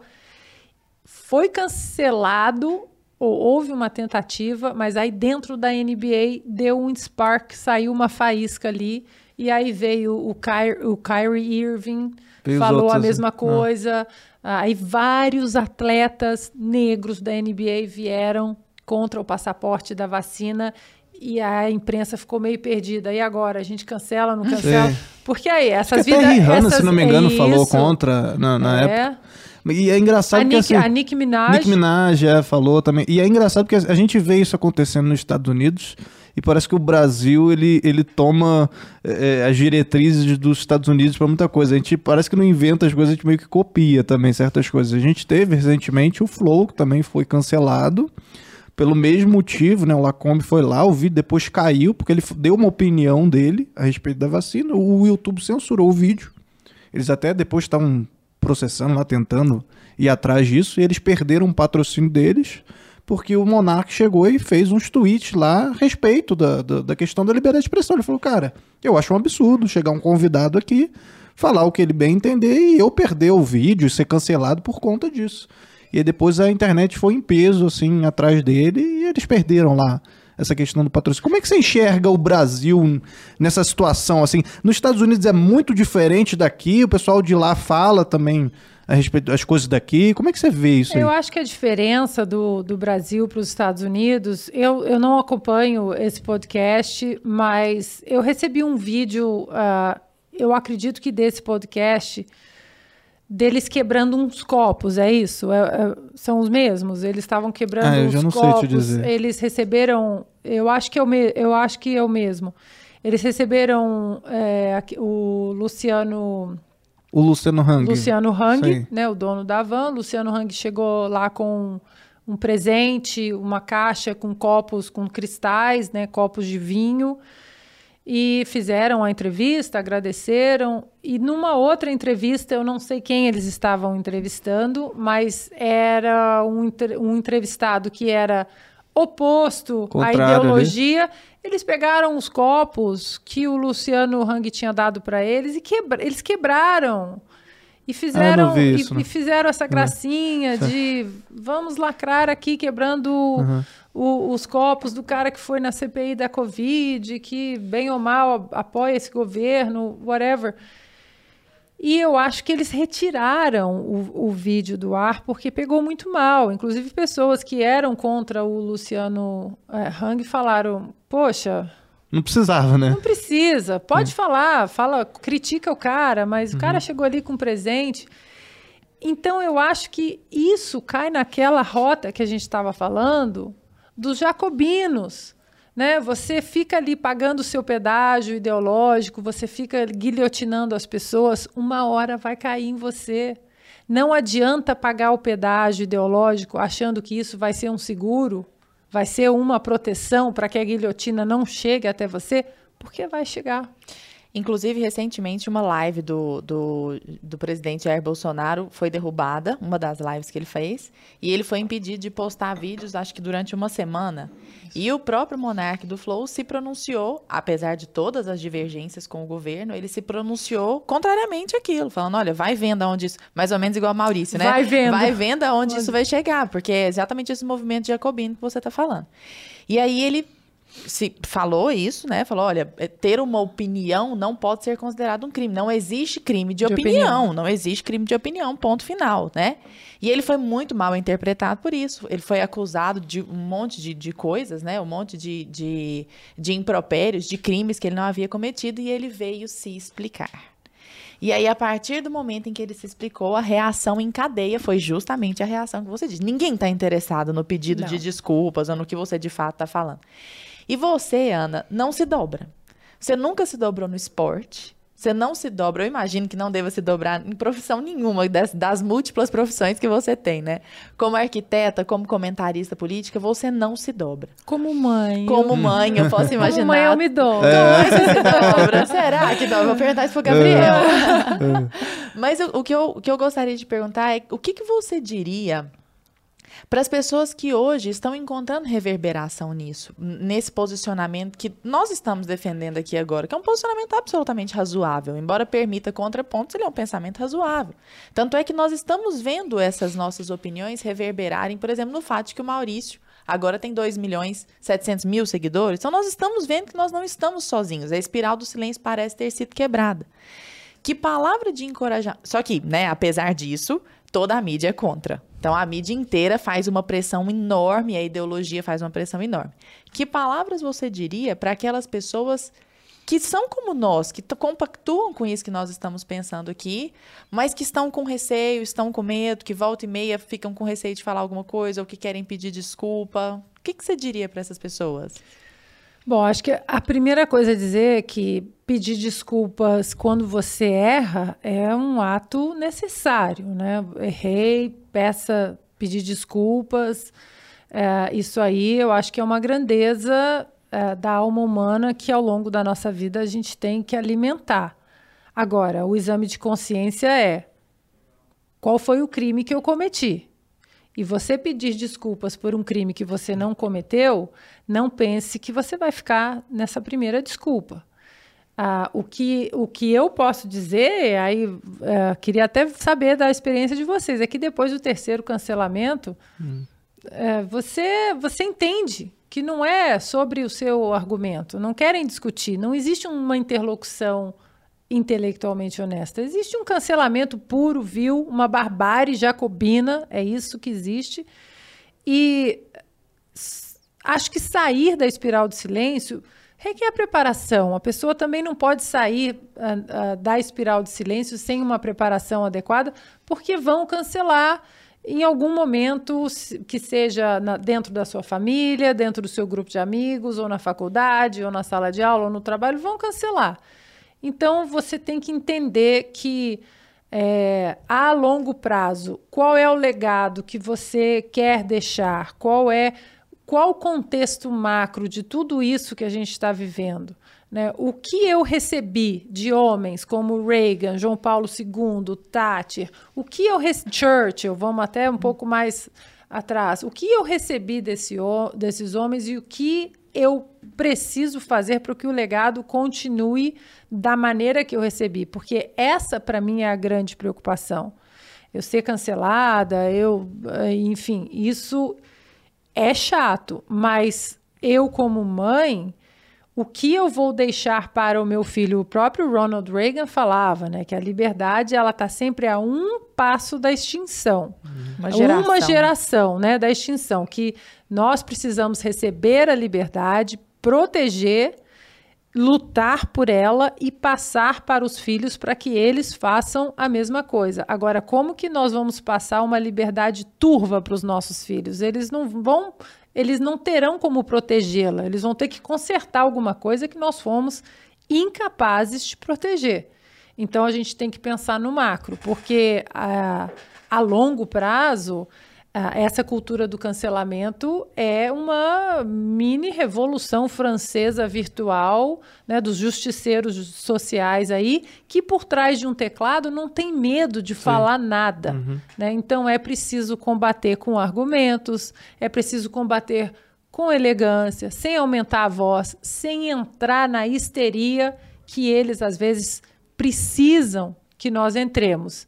E é a partir do momento que você já começa a recusar entrar na histeria, no debate no mesmo tom, eu acho que aí já é o primeiro passo para o primeiro gol, digamos assim. Agora, Ana, é, a gente vê você falando bastante dessa questão dos atletas trans. Você foi lá numa uma audiência, aquilo? Na Câmara. Tá, você ficou, sei lá, seis horas lá que você falou.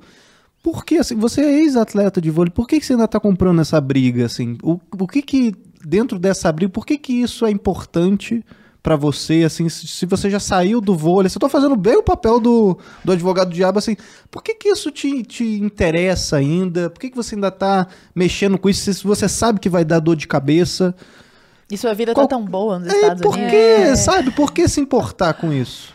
Porque eu tenho, eu tenho filhos. Eu tenho, eu tenho um filho de 20 anos que eu quero deixar o legado que eu recebi do meu pai para ele de luta. O meu pai nunca se calou.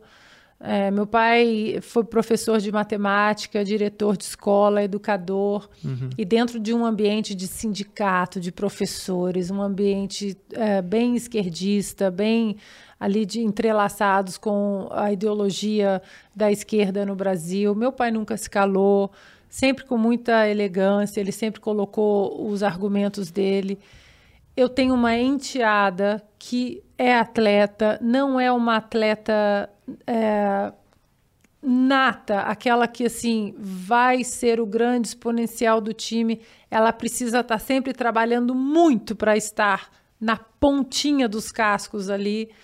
E aí eu fico pensando, se eu não lutar por isso, um menino biológico chega, ó, empurra. Toma o lugar dela. Toma o lugar dela. Então eu preciso lutar por ela, eu preciso uhum. lutar pelas filhas dos meus filhos. É esse legado do Reagan que nós recebemos. Né? É, é, esses homens, eles, eles não passaram que, o que eles passaram simplesmente para ir cai o muro de Berlim, 1989. E que maravilha, estamos livres, mas e aí? É, o cerceamento das nossas liberdades, né? O comunismo ele vem de várias formas, hum. né? Muita gente fala, ai, comunismo 2020. Não, não é apenas o comunismo. Sim.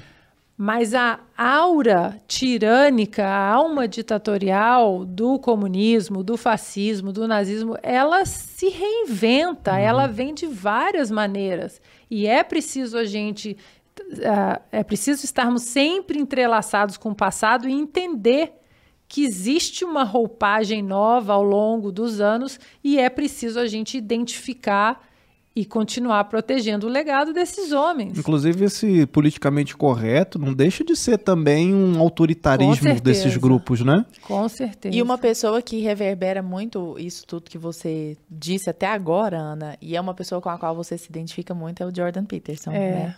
E eu queria que você comentasse conosco como que o Jordan Peterson veio parar na sua vida, como que isso chegou até você, primeiro contato que você teve com a literatura dele e de que maneira ele te influencia no seu dia a dia. Olha, é um, é um homem, assim, é, acho que é um dos maiores pensadores contemporâneos. É um homem que tem um legado, já tem um legado mesmo em vida. E qual a importância do Jordan Peterson no mundo de hoje? A importância dele é a comunicação com uma geração muito jovem, com jovens. Eu fui a duas palestras do Peterson em Los Angeles com o meu filho. Ele me avisou, Jordan Peterson estará em Los Angeles. Que legal. E, e fomos na nas duas palestras. Fiquei muito impressionada como uma pessoa pode falar durante duas horas e meia assuntos tão profundos, tão relevantes, sem um pedaço de papel no bolso, sem um TP, uhum. sem uma cola, sem um telefone. Era simplesmente um banquinho com uma água e o palco. Duas horas e meia de uma imersão ali profunda em uh, pontos filosóficos da vida, zonas de desconforto, ele empurra a gente para zonas de desconforto que hoje em dia elas são empurradas para debaixo do tapete, principalmente em relação a uma nova geração de pais que não, não podem dizer não para os filhos, não podem abalar a autoestima, o amor próprio. Ninguém pode se frustrar hoje em dia. Ninguém pode se frustrar. Isso, o que acontece, é, Jordan Peterson mostra que muitas das ferramentas que nós temos ao longo da nossa vida adulta, elas são colhidas no caminho da frustração, da, do, do, desapontamento, da decepção, da tristeza. As ferramentas estão ali. E não apenas a, a, na alegria. Life né? suffering. Né? Life suffering. E, e, eu acho que ele tem essa capacidade de ter um, de se comunicar com uma geração muito importante de conservadores, uma geração que está aí é, procurando uma identidade e argumentos, não apenas discutir ah, a esquerda é ruim. Tá, a esquerda é ruim, por que a direita é boa? Por que os conservadores? O, o que você tem para me oferecer? E ele oferece a zona do desconforto, mostrando o quão ela será positiva para você. Então, é, ele tem uma série bíblica que você pensa, poxa, eu vou ficar ouvindo sobre a Bíblia, não que isso seja ruim, mas ele traz. Uhum é, os pensamentos da Bíblia para o nosso dia a dia, para a nossa vida cotidiana, e é um engrandecimento, um enriquecimento que você escuta duas horas e fala já acabou e você já quer passar para o outro. Aliás, para quem está nos escutando, essa série está toda disponível no YouTube, gratuitamente. Sim. Tem um vídeo dele, inclusive, que é uma palestra sobre o Rei Leão. Ele mostra vários simbolismos, assim, vários filmes da Disney, inclusive. Então é muito interessante, né? Como ele traça também todo ponto de vista cristão ali também, né? Eu já cheguei a ficar cinco, seis horas assistindo Jordan Peterson assim na madrugada, cliquei um vídeo, aí assisti, um... aí começa aqueles recomendados, uhum. aí você fica clicando e eu olhei, já eram quatro e meia da manhã. Caramba. E a importância para mim, Lara, é, é que um, até um ponto de, de cunho bem pessoal, né? O, o, filhos passam por momentos, às vezes, de instabilidade uma zona cinza que todos nós passamos ali na adolescência. Eu sou criança, eu sou adulto, eu sou adolescente, como eu tô, né? E o Gabriel é um, um menino muito introspectivo, ele lê bastante, ele tem um senso de humor assim é muito é, é, muito particular. Ele é tímido, mas ao mesmo tempo ele é muito, muito, muito estudioso. E e ele, como todos nós, passou por esse momento ali nos 16 anos, 17. Eu sou um adolescente, eu sou um homem, eu quero ser homem, mas eu tenho meus receios, meus, os meus medos. E o Jordan Peterson caiu ali na, na tela do, do Gabriel. E eu já tinha ouvido falar do Jordan Peterson, mas não tinha mergulhado diretamente no trabalho dele. Foi ele que te apresentou? E uma vez o Gabriel falou porque eu já tinha é, lido partes de um livro mais antigo do Jordan Peterson, que é o Mapas do Significado, sim, sim. né? Que, olha, eu, eu queria fazer um curso sobre esse livro, porque é um... Eu não tenho palavras para aquele livro, é um livro né, bem grande, mas o Maps of Meaning, eu uh, me interessei muito ali pelos arquétipos, enfim, e, e Jung e tal, e eu já tinha um conhecimento desse trabalho do Jordan Peterson. E quando o Gabriel me apresentou o Jordan Peterson contemporâneo, com uma linguagem muito específica, direta para os jovens, ele falou: Mamãe, você já ouviu falar do Jordan Peterson? Eu falei: Já, filho, eu já conheço um trabalho dele aqui, o Maps of Meaning, que é espetacular. Mas é um trabalho muito técnico, o uhum. Maps of Meaning. E quando eh, o Gabriel me chamou para sentar, e eu vi aquela linguagem e duas horas depois estávamos ali assistindo. E Jordan Peterson foi um grande parceiro do Gabriel nessa fase. Nós assistimos muitos vídeos sobre life suffering, sobre abraçar o lado ruim que todos nós temos, que nós nascemos, né? os freios que você usa, as ferramentas que você usa para que esse lado não, não aflore, né? essa uh, essa, esse casamento assim, da realidade, do, do, do bem e do mal dentro de você. E aí é um mergulho sem volta, Jordan Peterson. Aí Ah, você começa a ver e assistir, ler, aí vem 12 regras, Uhum. que na verdade o 12 regras, ele é um ele é um maps of meaning bem, bem, bem, bem, bem resumido, mas que é muito útil. E para aqueles críticos que falam, ah, é um livrinho de autoajuda, é Nunca. porque não entendeu nada do Nem livro. deve ter lido. Não N- entendeu Ninguém nada. consegue entrar na- naquele livro e sair da mesma forma E que o entrou. meu é autografado. Ah, não. Ana. ah, não. Acabou a amizade agora. Os dois. que inveja. É, Ai, nós conhecemos o Jordan Peterson numa dessas palestras ah, em Los Angeles. Nós entramos na fila para apertar a mão dele, legal. temos fotos e apresentei o Gabriel. E uma vez eu escrevi um artigo sobre ele, Quem tem medo de Jordan Peterson, que estava era foi uma das fases do cancelamento. Estavam cancelando Jordan Peterson pela enésima vez e eu escrevi um artigo que chamava Quem tem medo do Jordan Peterson e um seguidor meu do Twitter era aluno dele na na Universidade de Toronto e comentou com ele e ele me retweetou. Caramba. É. Pronto, zerou a vida. a vida, eu falei, zerei a vida. Que massa. Você sabe que eu tô te vendo falar do Gabriel desse jeito? Vou até te confessar uma coisa aqui, uma coisa pessoal. Eu acho que você não vai lembrar. Mas eu passei por um. Aquelas, aqueles resquícios feministas que vão ficando na gente, assim, a gente vai ficando meio bobo. E aí eu tava numa fase que eu não quero ter filho. Não quero ter filho, quero filho, tá, tá, tá. Aí de repente eu falei, mas parece que eu quero, parece que o corpo tá pedindo, mas eu não quero. E aí é aquela fase, né? Mais ou menos igual a essa fase do Gabriel, de transição, assim, que você tá se entendendo. E eu, você postou uma foto com o Gabriel, ele é lindo, ele é- parece muito com você, inclusive, né? E aí eu vi aqueles dois, falei, coisa mais linda, aí eu te mandei uma mensagem. Falei, Ana, na caixinha, é. Que- que- co- como que é a experiência de ser mãe, né? O que, que você acha de ser mãe? Vo- Você seria mãe de novo? Alguma coisa assim. E aí você deu uma resposta, Ana, enorme, que eu tenho printado aqui no meu celular. E uma resposta muito linda, falando: a melhor decisão que eu já tomei na minha vida foi a decisão de ser mãe. Essa é a melhor decisão que eu já tomei. E aí, depois, no especial de Natal do ano passado, eu entendi Aí isso ainda tudo. mais, né? Aquilo fez muito sentido pra mim. E assim, é agora uma, uma pergunta mais pessoal. Só para colocar um adendo nisso, isso, porque a gente está falando de Jordan Peterson, isso é um ponto que é, por que Jordan Peterson ele é tão necessário? Porque ele mostra o abraçar dos desafios. Ele demonstra e te dá algumas ferramentas para você achar coragem, para você abraçar o desconhecido. Que hoje existe uma, essa geração tem medo de arriscar, tem medo do desconhecido. É uma geração envolta num plástico bolha, não posso me machucar, não posso me ferir. E aí o que acontece?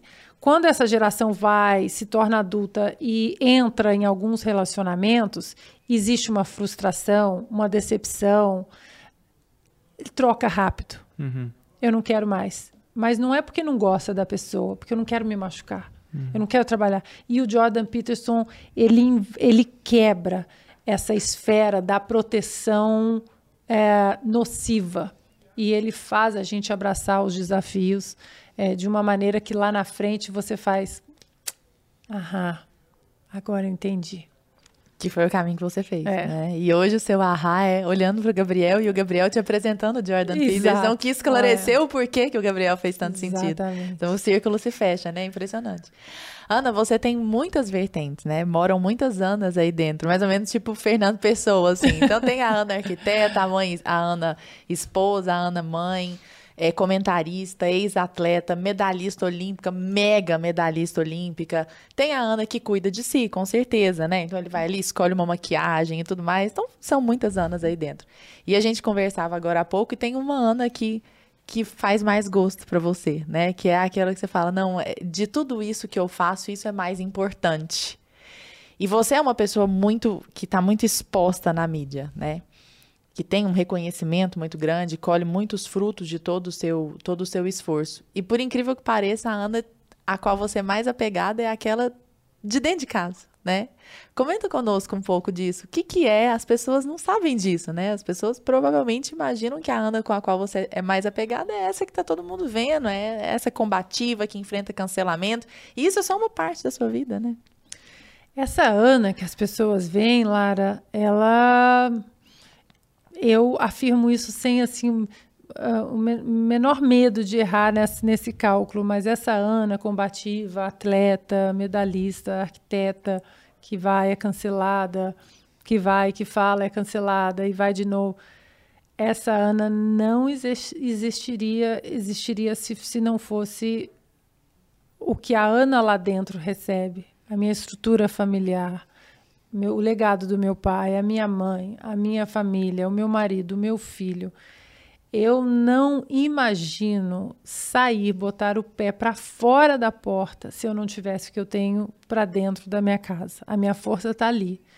É, a minha força, a minha troca de energia, o meu aprendizado, porque eu fui mãe com 28 anos, é, dentro de um contexto econômico, profissional, muito bom da minha vida, onde eu viajava bastante, é, já tinha uma profissão muito bem estabelecida, já tinha fama, já tinha um nome reconhecido, já tinha uma, uma conta bancária confortável e eu achava que eu era muito feliz. Eu estou bem, eu, não, eu estou bem, eu tô, tô olímpica, eu estou bem. Uhum. E veio a maternidade, veio o meu filho e teve um dia que eu, olhando para ele, eu estava amamentando, eu falei: eu não era feliz e não sabia. Isso aqui é felicidade. Isso faz nada daquilo faz sentido se o, o final não for esse. Nada da essa é a minha experiência, né? Ah, existe o respeito para quem decide não quero ser mãe ou enfim, mas a minha experiência é que diante de um ser ali, de uma vida que, que eu gerei, que hoje é o maior parceiro que eu tenho na minha vida hoje é o meu filho, né? Meu pai foi embora, mas ele falou: fica calma que eu vou deixar um suplente nota mil aí para você. Eu aprendo muito com meu filho até hoje, né? Muito, muitas conversas, a gente discute muitas coisas e aí eu vejo que é, diante do poder que Deus deu para gente, para as mulheres, de gerar uma vida, as nossas vontades elas são muito insignificantes na questão desse poder divino, né? de você continuar estabelecendo ali um legado que vai além da sua vida, que vai uhum. além do que você acha politicamente, ideologicamente, economicamente. Você não sabe o que aquilo, onde aquilo pode dar. Você aceitar a dádiva de gerar uma vida e entender a sua insignificância diante de um presente tão grande. Hum, vai além das medalhas, né? Vai porque você a medalha tem uma hora que você bate no teto. Você fala: eu sou uma medalhista olímpica, eu estou bem. Eu fechei o maior contrato da minha vida, eu estou bem. Uhum. Mas a vida diária de uma mãe não existe teto, você aprende todos os dias. Todos os dias você aprende, aprende, aprende, aprende. Então, quando meu filho às vezes manda uma mensagem, mamãe, obrigado por ter me ajudado com alguma coisa, ah, meu Deus. eu fecho o olho uhum. e eu falo, você não imagina o tanto que você me ensina diariamente. Ah, não, Gabriel. Olhando para o Gabriel, ele é obrigada.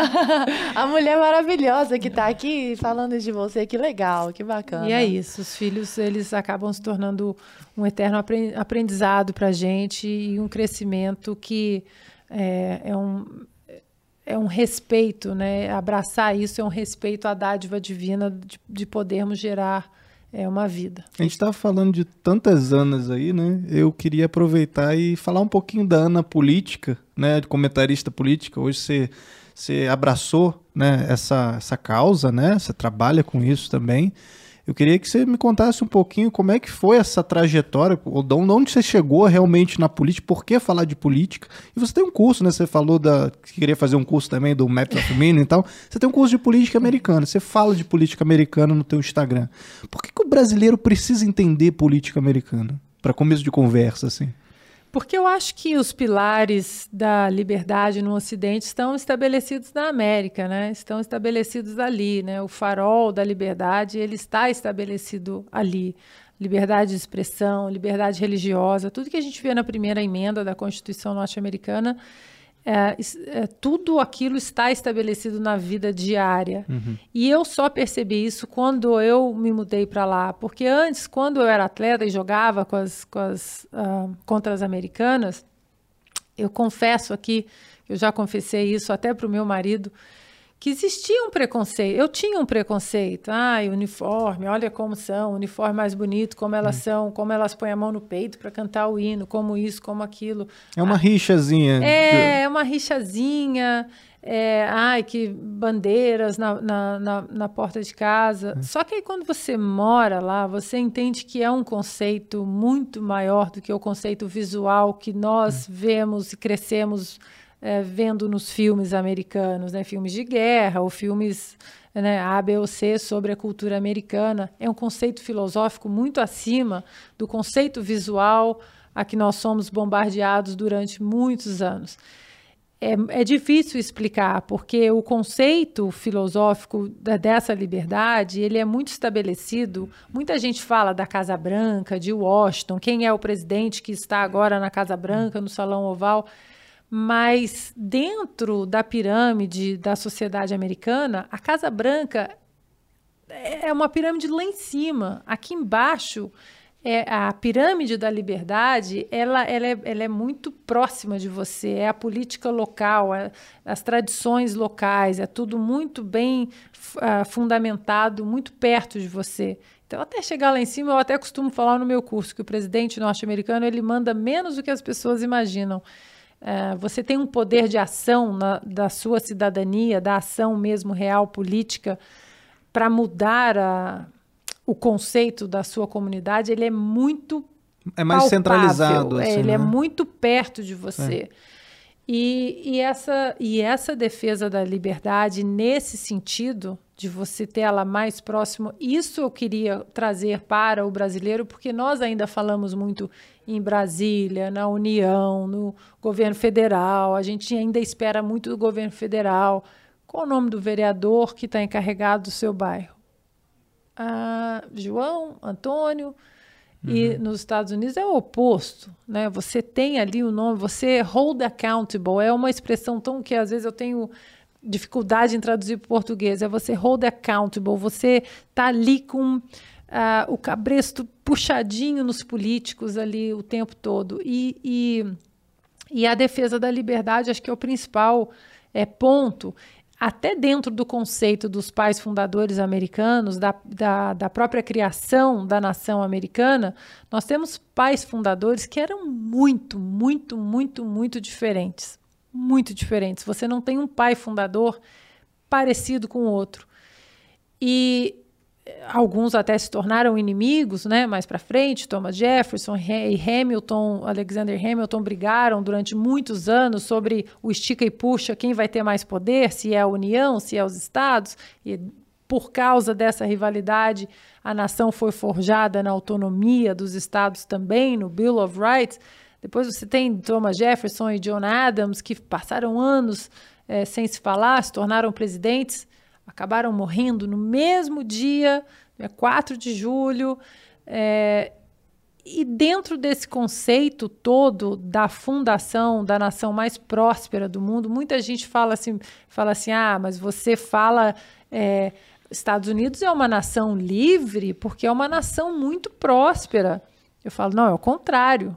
É uma nação muito próspera porque é uma nação muito livre. Uhum. E isso tem que ser é, explicado porque essa liberdade e essa prosperidade, ela se dá pelas diferenças da, a, a, da, dos pais fundadores que hoje é proibido você ser diferente, né? Tudo é muito coletivista. Vira um inimigo mortal, Vira um né? inimigo, né? né? E, e aí, todo mundo tem que andar no seu balaio coletivista e a gente vê que é, a individualidade e não o individualismo, a individualidade dos pais fundadores, o respeito à individualidade, do que você pode acrescentar, do que você pode acrescentar, eu posso acrescentar de diferente, isso faz uma comunidade forte.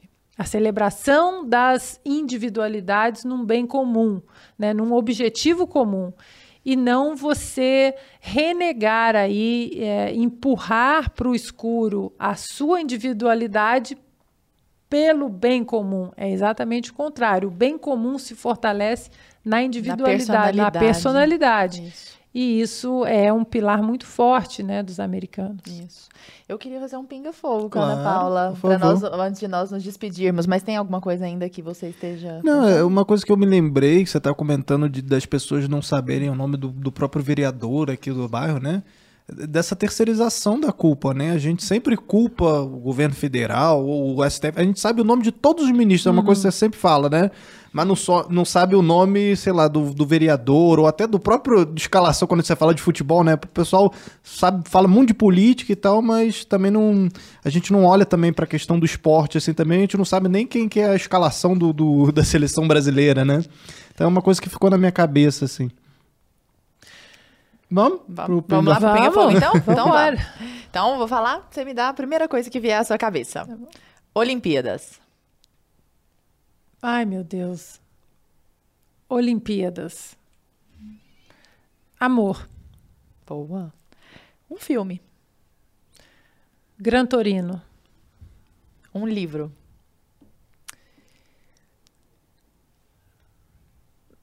A Bíblia. Não tem como, né? Gabriel. Minha vida. Esporte. Leitura. Mudei. Boa. Sofrimento. A falta do meu pai. Deus. O único norte. Muito obrigada. Eu posso fazer só mais uma? Oh. Essa, essa é polêmica, hein? Brasil versus Estados Unidos. Para que time você torce? Depende. Depende, porque olha, na Olimpíada eu tive, eu vi jogos que eu tinha amigos nos Estados Unidos e amigos no Brasil. Aí o meu marido falava: "Você vai torcer para quem?" Eu falava assim: "Eu vou torcer para que acabe logo esse jogo". porque quando é Brasil e Estados Unidos, eu sempre vou torcer para o Brasil, sempre, sempre, sempre, sempre sempre. Inclusive, quando pa, uh, existe uma regra no Comitê Olímpico que se você passa cinco anos sem jogar pelo seu país, você pode jogar por outro país. E como eu tenho, eu sou cidadã americana, cinco anos passaram, a Federação de Vôlei americana me chamou para uhum. fazer parte da equipe olímpica, tentar ir para a Olimpíada, jogar pelo. Isso quando eu mudei para os Estados Unidos. E eu falei, hum. Hum. Eu não consigo. Meu coração é verde e amarelo. Como assim? Eu vou, eu vou colocar um uniforme com a bandeira americana assim e vou subir no pódio. Então, assim, obviamente que se eu estou nos Estados Unidos e eu estou em algum evento e toca o hino americano, eu ponho a mão no peito por respeito, porque hoje eu sou uma cidadã americana, passei por todo o processo de aprender a amar né, a nação que me acolheu e me acolheu muito, muito bem. Mas daí você botar um uniforme. Um pouco demais, um pouco demais. Com a bandeira americana contra o, o seu, seu país. É. Aí fica difícil. Aí eu falei, I'm so sorry. Falei, falei, não vai dar. Não, mas você é, não, não, pensa. Eu falei, eu não preciso pensar, eu não vou conseguir competir é, contra. É, e, e falei, não dá. É uma coisa que não dá para explicar e, e, é difícil mesmo. Então, hoje, quando eu tenho amigos que estão contra o Brasil, né, jogando, e eu sei da luta, de tudo, das contusões Aí eu fico assim, ah, quem ganhar tá bom. Mas se não tem amigo americano jogando, aí é Brasil. Aí você nem, nem aí, precisa pensar, aí, né? aí nem pensa, ah. aí, nem, aí nem pensa. Ana, muito obrigada pelo bate-papo. Que, que bate-papo agradável. Nossa, foi, foi, muito bacana. Muito, muito agradeço. obrigada. E volte mais vezes. E viu? parabéns pelo trabalho de vocês. Estão fazendo diferença aí. Vocês estão ajudando a formar uma geração de Uh, pessoas capazes de argumentar com elegância, com conteúdo. E vocês, na verdade, são. Né, estão mostrando aí que são o legado de Jordan Peterson. Então, Olha só. Estamos sobre ombros de gigantes. É, tá vendo? Muito obrigada. Obrigada. Obrigado um beijo. Até a próxima. Um